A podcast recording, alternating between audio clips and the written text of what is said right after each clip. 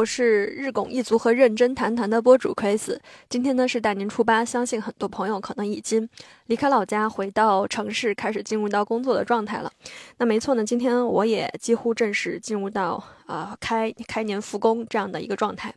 所以今天特别想跟大家去聊一个问题，可能也是经历了这个。一个小长假，过年回家，这个春节假期，很多朋友可能会比较关注的问题，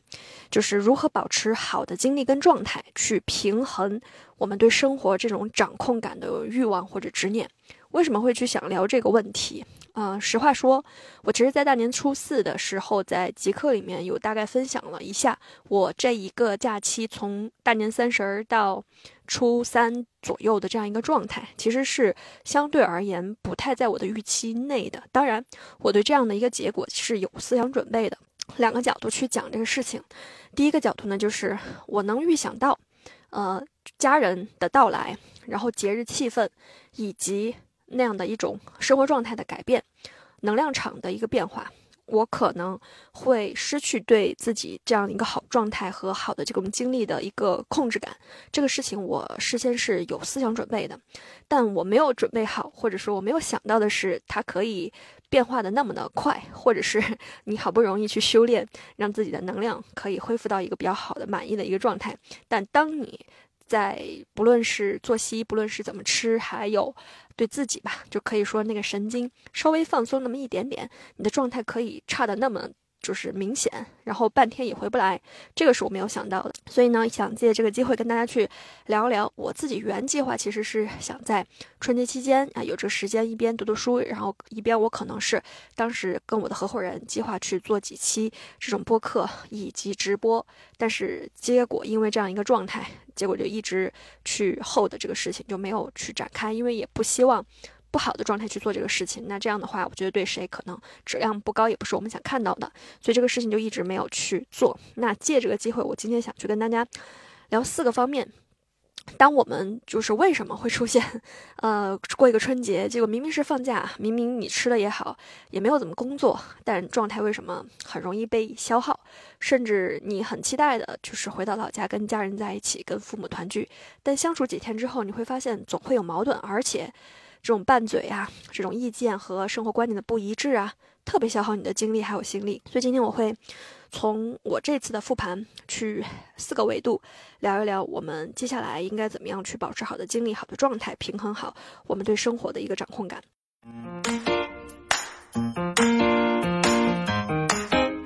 第一个，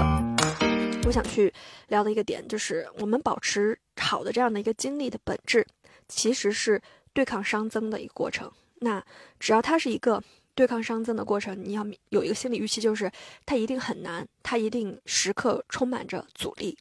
而这个阻力，当我们置身在一个外部环境被改变，比如说春节期间，对吧？就是周围朋友圈都是洋溢着，呃，节日的气氛，要不就是朋友。在各种吃吃喝喝，要么就是在全国全球到处玩儿，在这样的一个氛围烘托下，人都会受到环境的影响，哪怕是线上这种云环境的影响，我们都会觉得，哦，这个时候大家所有人都在玩，我没有必要一定要让自己，呃，就是去做一些正经啊，或者是该做的这个事情。可能我就是应该对自己好一点，放松，然后该怎么吃该怎么躺，就不应该对自己有更严苛的要求。那这是我们可能在这个节骨眼上可能会呃，就是有这样的一个意识产生了。但是呢，我们需要明白，就是我们希望有一个好的这个经历。那其实我们需要时刻明白，熵增这个过程就是你不做功，它也在发生，只是说当我们再去努力。对抗熵增的时候，那它可能会抵消，或者是它能减退的稍微慢一点。所以，如果说当我们在节假日期间，你放松了对自己这样的一个要求，你觉得你可以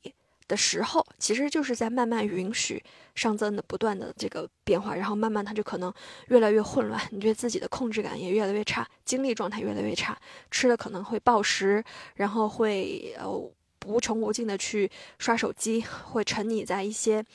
就是非常消费、消耗精力的这些事情当中，然后慢慢的状态就很差，集中不了注意力，没办法专注。所以我觉得我当时那几天可能多多少会有这样的一个心态。但是当我在初四意识到自己是这样的一个状态之后的话，我觉得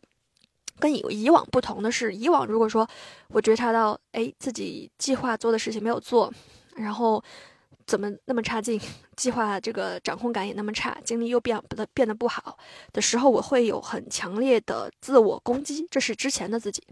会不断的去否定。不断的去这个责备责备自己，但是今年我觉得我有一个很大的不一样，就是当我觉察到我出现这样的一个情况之后的话，我不仅仅没有去责怪我自己，那我做的第一件事情就是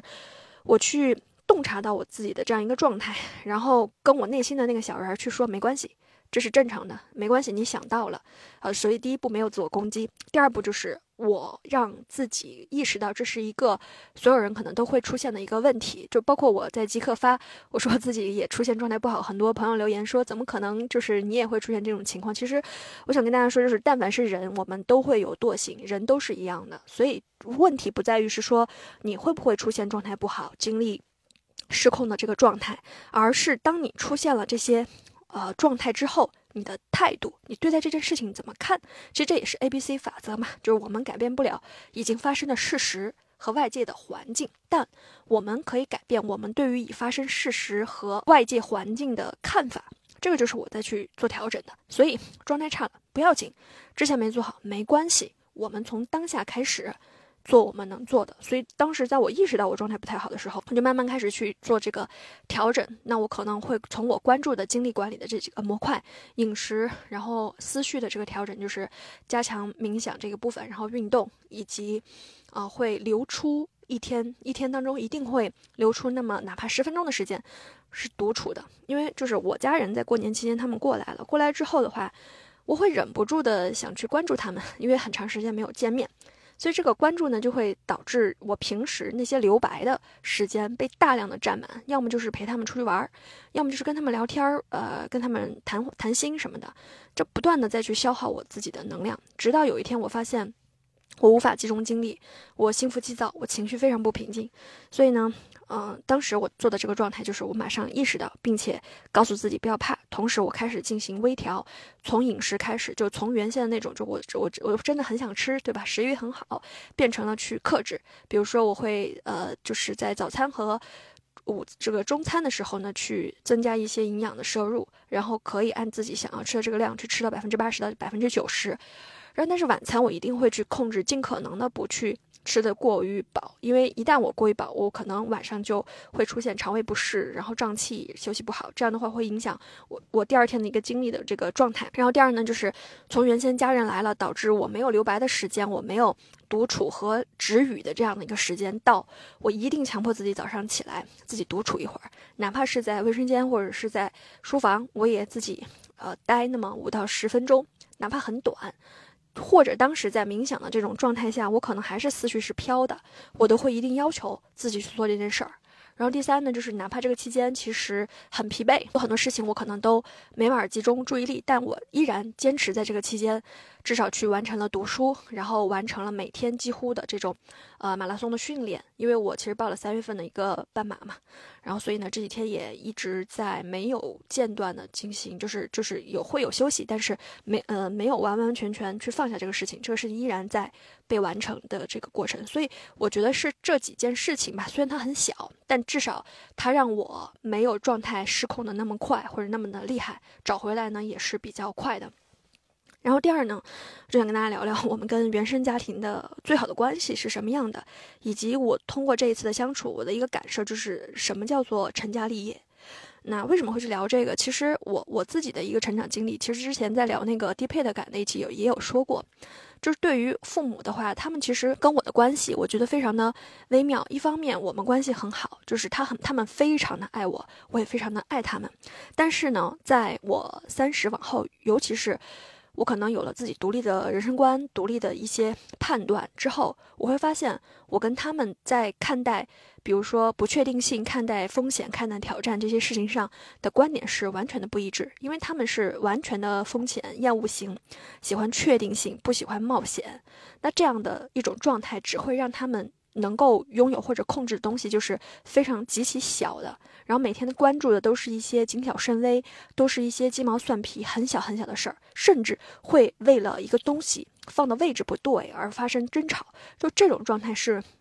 他们长期以来的一种生活习惯。那我个人呢是慢慢就是自己的在人生的这个阅历还有探索的过程当中，我是不太希望自己的生活和自己的人生变成这个样子。我希望它能够是一个呃尽可能宽广的这样一个状态，就是我能有更多的经历，有更多的体验，有更多的认知，所以。我是不希望为了一些鸡毛蒜皮的这种事情，天天去消耗消费精力的。这是我觉得跟原生家庭可能慢慢的在人生观啊、价值观还有生活方式上会出现的一些差异。就我觉得这个是难难以避免的，并不是说你出现了这个就是你不爱他们了，或者你跟他们有是相对立的。我觉得不是，只是大家有不同的人生选择。但是问题就会出现，当我们这样春节这种节假日。就是近距离的相处在一起的时候，就会难免出现这种价值观的这种碰撞。这个时候，其实就体现在什么是最好的关系。其实我觉得，就包括这一次我送我父母回家的时候，我其实也跟他们在去探讨这个问题。我就会说，其实这次他们的状态过来也不是特别好，因为也没有休息好。我觉得感受就是，我们可能相互都太关注对方了。他们可能希望，可能。给我们提供更好的这种吃的，对吧？做做好吃的，好长好长时间没有来了，但也想去玩一玩，也想跟我们玩一玩，也想跟我们多聊一聊，但又怕打扰到我们的工作和我们的状态，这度很难去拿捏。然后站到我的角度，我也是很希望去陪他们多走一走，但过年期间哪儿都人多，出去每一次的体验感未必特别好。同时呢，就是我也有自己的这个事情，如果说我每天让我。出去不断的这个外面去出行，同时不断的去聊天，我就会觉得自己的状态还有精力是完全招架不住的，他没办法持持持续，所以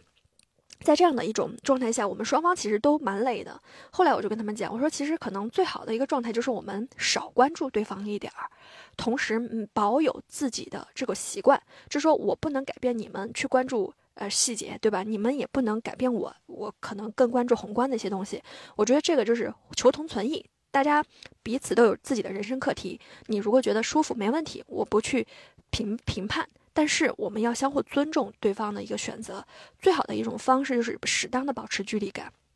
和适当的保持边界感。就是哪怕说我们回到家里跟父母住在一起，或者父母到我们家里来，依然你需要。保持你原来的一个生活节奏，不要被对方去打断，对吧？你像我就正常，我该去做内容，我做内容；我该去做自己的事情。就是你每天，你可能哪怕他们在，你要拿出一个小时或者两个小时，沉浸在你自己该做的这种事情当中，去保持你这种状态。然后父母也是一样，不能因为他过来，然后陪伴你，想要给你做饭，然后就天天围绕着给你做饭，然后从头到尾就是从早上起来就开始做到晚上，他没有办法有自己的时间。我觉得这种对他们也不好，所以我就跟他们建议，以后你们可以过来。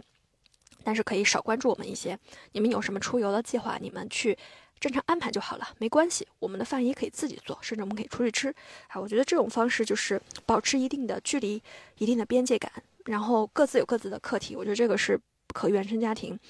相处，尤其是在这种近距离相处比较好的一种状态。然后同时，我其实在这个过程当中也慢慢会理解，就原先呢，我不觉得成家立业对于一个人成事儿有多么的重要。我觉得就是你要有能力，一切都 OK。但最近的几年的一个感受，我会觉得古人去讲成家，然后后立业，一定是有道理的。因为如果说你的伴侣跟你的这种相处，它是一种相互的提携，呃。关系上，还有心灵上，还有人生智慧上，它是一种滋养。两两个人可以从零到有，越来越好。我不是说你一定在物质上是多么的互补，或者多么的有积累，但你在智慧上，你在这个呃一些面对困难、面对一些压力问题上，你们能够相互的一起去鞭策对方成长，一起去成长和变好。我觉得这个其实就是一个非常难得的。一种就是伴侣的这样的一种状态，而这种状态它也最终会导向于你更能做成事情。为什么？因为这种状态你其实是能够情绪更加的平静，你能够更专注的去做自己该做的事情，那你在事业上也更倾向于成功。但如果相反，你跟你的关系是对方是相互的拉扯，然后非常的内耗，相互的在消耗对方。三天两头要吵一架，三天两头要去解释一番。你觉得在这种状态下，你的能量还有多少能够留给你去做事情？所以我觉得现在回看哈，就是成家立业这个事情它是有道理的。然后第三呢，就是想去聊聊关于什么时候出圈，这个也是我最近在呃假期期间反复在思考的一个问题，因为我发现好像身边有蛮多非常优秀的朋友啊，当他们就是财富啊，包包括说事业经历到一定的状态之后，都好像会出现一些瓶颈或者是问题，开始会有担忧，会有对未知的一个恐惧，希望逃离这种心态，好像多多少少都会有。那么我就开始再去思考，就是关于什么时候出圈的这个问题。嗯，很多人可能一直会给心里设一个目标、一个门槛、一个数字，就觉得我拥有了多少多少数字，我就可以出圈，然后从此我可以过上没有压力、不做我自己不喜欢的事儿、不面对未知、无恐惧，完全一切都在我自己的掌控中这样的美好生活了。我觉得这个是可能很多人会有这样的一个。假想，我原先也是有的。我觉得，哎呀，我就赚个多少钱，我就可以躺了，然后再也不用去就是处理不想处理的事儿，然后对接不想对接的人了。但现在我慢慢意意识到一个问题，就是有这样的一个想法是一件很危险的事儿，因为你的发心不对，就是你会觉得你当下所经历的所有的东西，它都是苦难的，它都是不好的，所以你再去处理的时候，你其实是在勉强你自己，你每一个。身体的细胞，你都不开心，你不是出于好奇，你不是出于喜悦，或者真的是纯粹想要帮助别人这样的一个向善的一个因去出发的，那最后的结果一定是可能会出现一些问题。同时，就是关于出圈这个问题的本身，我不觉得当你拥有了你心里想要去拥有的那样的一个数字，但你心态依然是这种状态，你就真的能幸福，或者是你真的能找到平静感。我不这么认为，因为。我现在的慢慢的一个感受就是，人生从生到死一直都会面面临着问题，面临着恐惧，面临着挑战。当我们躺到墓地的那一天，也许才是一切化为乌有，或者一切真正停止的时候。但那天如果没有到来，不不管在什么时期、什么阶段，都会存在问题，因为问题才是我们嗯证明我们存在的一个前提。因为我们有问题，我们才能去解决，而解决你才能够去展示你自己，才会有机会。所以，我这样的一个心态吧，我觉得这样的一个改变就是，那与其就丢掉，趁早去丢掉这样的我什么时候出圈，我用了多少我才能出圈的心态。然后你可以有一个目标，你可以奔着它去，但我觉得更多的就是你要在过程当中时刻去让自己保持平静和遇到问题，我能够安然解决问题，并且保持心境心境平静平和这样一个能力。然后第四呢，想去探讨和聊一聊关于或战或逃的本能和城市的本质，因为我觉得这两个东西是每个人都会存在。然后呢，这两个东西又是相互制约的一个东西。或战或逃，我们都知道这个是我们作为人、作为动物的一种本能，就是当你受到威胁的时候，我们都会产生要么去跟他对抗，要么我逃掉，我去逃避这样的一个心态。这个是从原始人进化到现在我们丢不掉的一个东西。它是好的，尤其是当我们面对危险的时候，我们应激了，对吧？我们能够去以最快的速度做出反应。但大部分时候，我们其实在生活当中的一些压力、一些不确定性、一些未知，我们失去掌控的这些东西，你其实是不需要拥有这种情绪的，因为你拥有不论是或战或者是或逃，它都会让你非常的紧绷，会让你非常的焦灼。但有些事情，不管你怎么紧绷，你怎么焦灼，它该来都会来。然后，如果说我们能丢掉这种或战或逃的心态，而是用一种平和的一个状态，当它出现，我安然处之，我去解决它就好了。这次解决不了，我申请解决方法，总有办法可以解决。我能跟这种问题共存的心态去看待我接下来要面对的工作、工作当中的挑战、人事当中的一些挑战也好，我觉得这种状态才能够让我们越来越接近于能成事。这样的一个结果，为什么这么去讲？因为其实这个跟第三个话题，我觉得有点相关性。所谓的城市的人，就是他不是说没有压力，或者不是任何事情他都能够胸有成竹，能够呃有有什么解决办法，而是当他有压力、有困难、有一些焦灼的地方的时候，他能安然处之，能保持平静，最后化解掉它，然后解决能解决事情、解决问题的能力。不断的在变强，然后他可能从解决一个初级问题，变成解决一个又一个更难的问题，甚至是很多人普通人解决不了的问题。就当你能解决问题的能力越强，你能解决的问题的级别越高，那么你破圈、你升维的可能性才是更大的。因为绝大多数的普通人解决的都是最底层的一些问题，甚至就是连跟自己去相处、解决自己情绪的这种问题都没有办法处理，所以他很难有精力。去处理那些更高层次，然后更面就是更有大的这样的一个市场需求的其他宏观的问题。所以的话，我觉得就是当你认清楚这个东西，能明白它的原理，那我觉得这个对我们去保有一个更健康的这种心态会有更好的好处。就是你真的想成事，不是有一天你所向披靡，你无敌，没有任何人能击败你，而是你能够处理好。自己和或战或逃这种心态的关系，同时当问题发生时能平静安然的解决它，解决不了就自我升级这样的一种状态。那以上呢就是今天想跟大家去 借这个机会去聊一聊的这这个点吧。然后在呃今年的后面的时间的话呢，我也简单做一个介绍吧。日融一族这块儿，呃，我会更加的集中在。精力管理，然后旅居的一些分享感受，包括职业的这个转型，好，还有资产和财富的这种配置和管理上面去系统的去聊一聊。当然，就是相关的一些内容，可能也会在我的文章和呃这个专栏《创富笔记》里面去，嗯，它会有更就是针对性的东西的一些升级吧。如果说大家感兴趣呢，可以继续关注和支持。那我们今天这期播客就到这里，下期再见。